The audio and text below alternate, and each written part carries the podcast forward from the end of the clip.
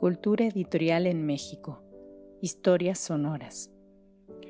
Les damos la más cordial bienvenida a una cápsula de Cultura editorial en México. Historias sonoras. En esta iniciativa nos proponemos ofrecer algunos fragmentos de historia, la historia de los editores y las editoriales, de los sellos y de las colecciones bibliográficas, de publicaciones periódicas y revistas culturales. En una palabra, las historias de los agentes y proyectos culturales que han permitido el surgimiento, consolidación y construcción de la edición en México. Divulgación de la ciencia desde México, por José Ángel Leiva. Lectura realizada por Brenda Pamela Torres Ruiz. Primera parte. Las imágenes del científico y del filósofo encerrados en sus cápsulas de cristal se desvanecen, son vistas como en una pintura de Remedios Varo, con sus ambientes oníricos y medievales. Hoy en día, la información científica comienza a correr por todos los canales, conformando un lenguaje más directo y sin complejos, echando mano de todos los recursos de la comunicación y de todos los géneros literarios y periodísticos pero poco a poco se va estableciendo un diálogo entre los científicos y los humanistas, y se amplía y diversifica el debate en torno a las culturas. Muy pronto, el término intelectual dejará de ceñirse exclusivamente a los humanistas para comprender una gama de personalidades que viven del ejercicio del intelecto y participan de manera activa en la búsqueda de opciones de supervivencia. La misma democracia requiere de todas las inteligencias de la sociedad para afirmar su existencia y su utilidad para otorgar a cada individuo sus derechos y reclamarle con justicia sus compromisos ciudadanos. El intelectual nace de la discusión contemporánea y se va construyendo de partes que implican lo técnico y lo filosófico, lo literario y lo científico. La política deja también de ser terreno particular de los abogados para convertirse en un campo plural en el que se observa ya con mayor frecuencia a los científicos, ¿De qué otra manera podrían definirse los rumbos de la sociedad moderna, de la sociedad tecnificada, si no es hablando un lenguaje común que nos acerque al conocimiento de las causas y de los efectos de los cambios? La inteligencia dialoga en torno a los problemas y el conocimiento muestra así su naturaleza común, podemos recordar a dos grandes figuras de México novohispano, alimentando mutuamente sus espíritus, Sor Juana Inés de la Cruz y Carlos de Singüenza y Góngora, dos luminarias del pensamiento que expresan sus intereses sin atender a las limitaciones que su época les impone. Ambos intelectuales van y vienen entre las ciencias y las humanidades, el astrónomo y escritor, y ella poeta y erudita en cuestiones de ciencias naturales, enterada de los grandes acontecimientos mentales del viejo continente, la inteligencia se busca entre sí, se identifica a través de un discurso con códigos similares, la curiosidad, la sed del saber. Si esa conversación tuviera lugar en el presente, como creo que de hecho se da, abordaría las mismas preocupaciones que motivan a los pensadores posmodernos, a los hombres de ciencia y a los políticos. La relación del conocimiento y del poder con el futuro de la humanidad, de las culturas. Al pasar a otra dimensión de la historia, buscamos formas de expresión más convenientes, más funcionales, más libres, menos crípticas, que se aproximen a la cotidianeidad para lograr entender sus alcances. ¿Qué otra cosa fue la Divina Comedia sino un nuevo discurso que buscó la supervivencia en medio de un lenguaje colectivo, el toscano, y no en la agonía de un idioma elitista, el latín? De algún modo, en la actualidad ocurre algo semejante cuando escritores e investigadores buscan un lenguaje más directo y accesible para abrir espacios de entendimiento a las masas. No significa para ello que deba disminuirse la calidad de la información o de los contenidos literarios. El reto es precisamente mantener la sustancia, la riqueza y el mensaje, un diseño más creativo y dinámico para la comunicación de las ideas y del conocimiento. La divulgación sería ese nuevo instrumento que se va consolidando en nuestras sociedades y que es indispensable valorar para hacerlo crecer, para que penetre en nuestras formas de pensar. La divulgación no solo de las ciencias, sino del pensamiento en general. El periodismo científico hizo su aparición en plena revolución industrial, es decir, en una época similar a la nuestra por los alcances de sus transformaciones. Hoy en día, casi no hay periódico o revista que no incluya un suplemento, una página, un texto o una alusión a la ciencia y a la tecnología, a sus impactos sobre la naturaleza y el entorno del hombre. Cada día crece más el interés por la ciencia ficción y los aficionados se convierten en verdaderos profesionales que nos anuncian las escenas de un futuro, tal vez menos lejano de lo que ellos se imaginan. Los académicos reconocen el atraso y lo obsoleto de los programas de enseñanza que no toman en cuenta la realidad tecnológica o a la inversa, los programas de educación técnica que no contemplan los sentidos sociales, el concepto humanístico de las herramientas. La divulgación científica muestra el camino que habrán de seguir las ciencias sociales y las humanidades para colocarse de nuevo en una posición más definida en el conocimiento. En realidad, son muy pocos aún los divulgadores de la ciencia, tanto los que provienen del medio periodístico y literario, como los que han salido de las carreras científicas.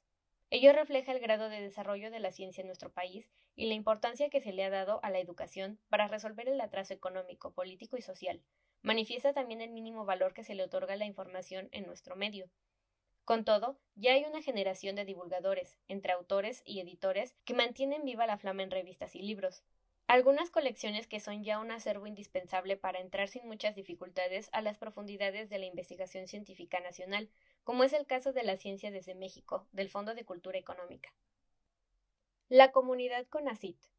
En una conversación con Guadalupe Ruiz, quien fuera subdirectora de la Dirección de Divulgación Tecnológica y Científica del CONACIT durante la administración de Héctor Mayagoitía, recordó que fue el destacado periodista Manuel Buendía cuando fungía como jefe de comunicación social del CONACYT, en el periodo en que estaba a la cabeza de dicha institución Gerardo Bueno, quien intentó reunir un consejo editorial para publicar la revista Ciencia y Desarrollo. Sin embargo, le resultó imposible poner a trabajar a los miembros del consejo, en su mayoría científicos muy reconocidos. Tomó entonces la decisión de sacar adelante su proyecto al margen de ellos. Desde ese momento comenzó la carrera ininterrumpida de la revista Ciencia y Desarrollo, que anda cerca ya de los 20 años de existencia y con un fuerte prestigio nacional. Después vino el periodo de Edmundo Flores, con un gran interés por la divulgación de la ciencia en México y con un presupuesto que correspondía al auge petrolero en el país. Unos años después vendría la resaca, pero con Edmundo Flores comenzaron a formarse periodistas científicos o científicos periodistas, gente muy entusiasmada por especializarse en el trabajo de la divulgación. La bonanza permitió publicar, además de Ciencia y Desarrollo, CID, las revistas R&D México, Información Científica y Tecnológica, ICIT, con periodicidad quincenal, y Comunidad Conacit, en la que escribía la crema innata de la intelectualidad mexicana.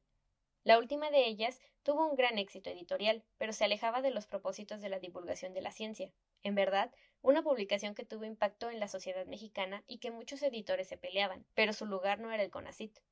Fue una lástima que otras instituciones no retomaran el proyecto. El cuentista Augusto Monterroso estaba al frente de la coordinación de publicaciones. Esa fue la época de Edmundo Flores y del milagro mexicano del petróleo. Cuando le tocó el turno a Héctor Mayagoitía, ya el presupuesto se había reducido drásticamente. Su política fue sostener los proyectos que funcionaban y, en la medida de lo posible, mejorarlos. Con excepción de las revistas Comunidad Conacid y R de México, mantuvo las demás publicaciones. Heredó, no obstante, un excelente equipo de divulgadores y un aparato editorial que comprendía departamentos de diseño y formación, fotocomposición, un equipo de traductores, redactores y reporteros. Allí se elaboraban libros y revistas que se distribuían a través de los medios comunes y de las propias librerías del CONACIT. Hasta ese momento se había mantenido la idea expresada en el Coloquio Internacional de Estrasburgo, en 1966 en relación a la divulgación científica y que Manuel Calvo Hernando consigna en su libro Civilización Tecnológica e Información, editorial Mitre, Barcelona. No se trata de infundir en cada persona, ni siquiera de una forma resumida, conocimientos de tipo escolar y estructurado. La divulgación no es un curso nocturno, ni una puesta al día, ni una universidad a distancia. Su objeto no es permitir que el beneficiario utilice por sí mismo las técnicas o los conocimientos que se le describen, ni que domine temáticas y vocabularios sino darle una idea de los progresos de la sabiduría, proponerle una actitud abierta frente a la investigación y los investigadores, y ofrecerle la posibilidad de tratar de comprender al menos el sentido de una invención o de un descubrimiento de actualidad. Es una tarea difícil, que exige una serie de técnicas y esfuerzos, pero perfectamente realizable. La divulgación científica es una pedagogía para adultos, con particulares exigencias y servidumbres. La misión principal de la divulgación científica es educar a la humanidad para vivir y trabajar en el nuevo mundo creado por la revolución científica. Las revistas ICIT y CID redujeron sus tiros de 50.000 ejemplares a un promedio de 30.000. La primera pasó a tener una circulación mensual, mientras que la segunda continuó siendo bimensual. Esa periodicidad se mantiene en la actualidad.